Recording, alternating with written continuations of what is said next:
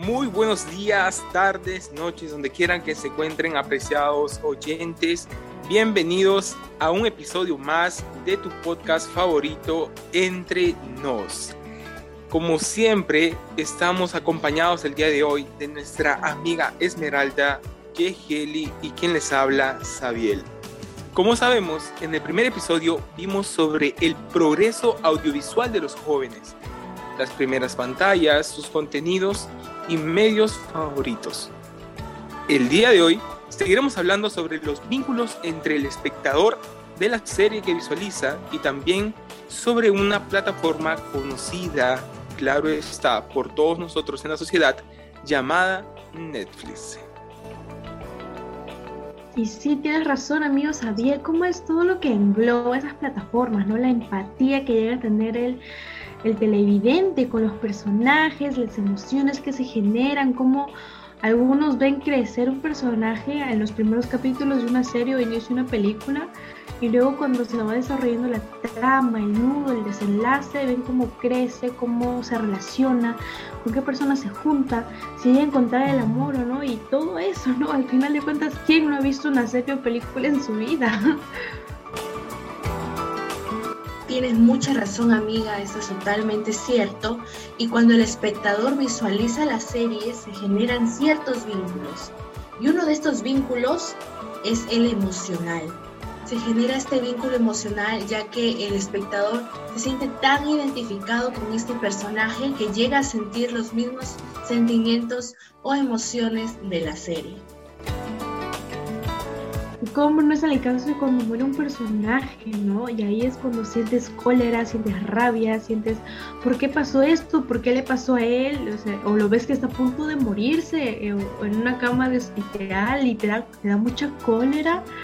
Y eso es como que ya creaste un vínculo con el personaje, ya creaste una, este, una afecto hacia él pese a que no existe, no pese a que no es real, pero ahí está el afecto, sientes ira, rabia, este, tristeza, alegría cuando se recupera. Este, algunas personas hasta caen en depresión cuando eso sucede. Es muy interesante todo lo que engloba ese afecto es, pseudo, pseudo este, inter... No sabría cómo decirlo, pero ese afecto que se tiene con, con los personajes que no existen. Un afecto ficticio. Así es, amiga Gigeli. Y les comento, chicas, que otra de las consecuencias de este vínculo es que el espectador se vuelve protagonista.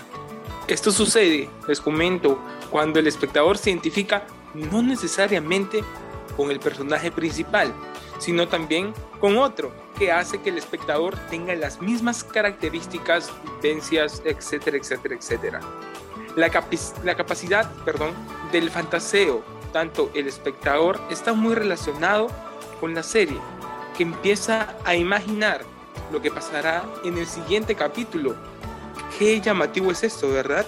Dice que empiezan a realizar tramas, hipótesis, aparentando o acertando muchas veces lo que sucederá en la visualización que ellos realicen con el próximo capítulo. Entonces, esto también es muy importante de poder comprender hoy en día. Cierto, amigo y existen muchas, pero muchas plataformas por las cuales visualizar estas series. Entre ellas encontramos a Amazon Prime, a Netflix y a muchas más. Y el día de hoy hablaremos un poquito más sobre Netflix. Como sabemos, toda empresa no crece de la noche a la mañana. Y lo mismo pasó con esta empresa, Netflix. Esta empresa se creó en el año 1997 y ofrecía el alquiler de DVDs. Posteriormente se lanzó su sitio netflix.com donde vendían y alquilaban las películas. Y luego fue cuando recién se crearon las suscripciones mensuales que ofrecían el acceso ilimitado a todos los DVDs, pero a un bajo costo. Pero recién fue en el año 2013 cuando Netflix pasó de ser solo distribuidor a distribuidor y productor. Y en la actualidad Netflix tiene muchas, muchos documentales, muchas películas que son originales de él. Y esto ha hecho que Netflix crezca con el tiempo, ¿no? Y en la actualidad es una plataforma muy, pero muy conocida. Así es, también Esmeralda. Y bueno, hay unas características ¿no? que engloban a Netflix que hacen para que sea uno de los monstruos, uno de los más posicionados en las plataformas de streaming. Y que tienen pues lo mismo, ¿no? Streaming potenciado, sus usuarios cuentan con total acceso a todos los capítulos de las temporadas que las plataformas ofrecen. Las transmisiones globales y Netflix está presente en 190 países, o sea, prácticamente en todo el globo. Tiene diferentes anuncios, los spots de que son autopromocionales antes y después de alguna emisión de, serie o película. La relevancia en el Internet es como se desplaza la plataforma y se caracteriza de forma principal no dentro de la OTT y es un distribuidor y productor. Netflix no es solamente distribuye, sino que también pues este, crea sus propios contenidos, es productor, director, todo. Y algo tiene, que es muy claro y es algo que se mantiene y es como su sello, es que no permite la piratería.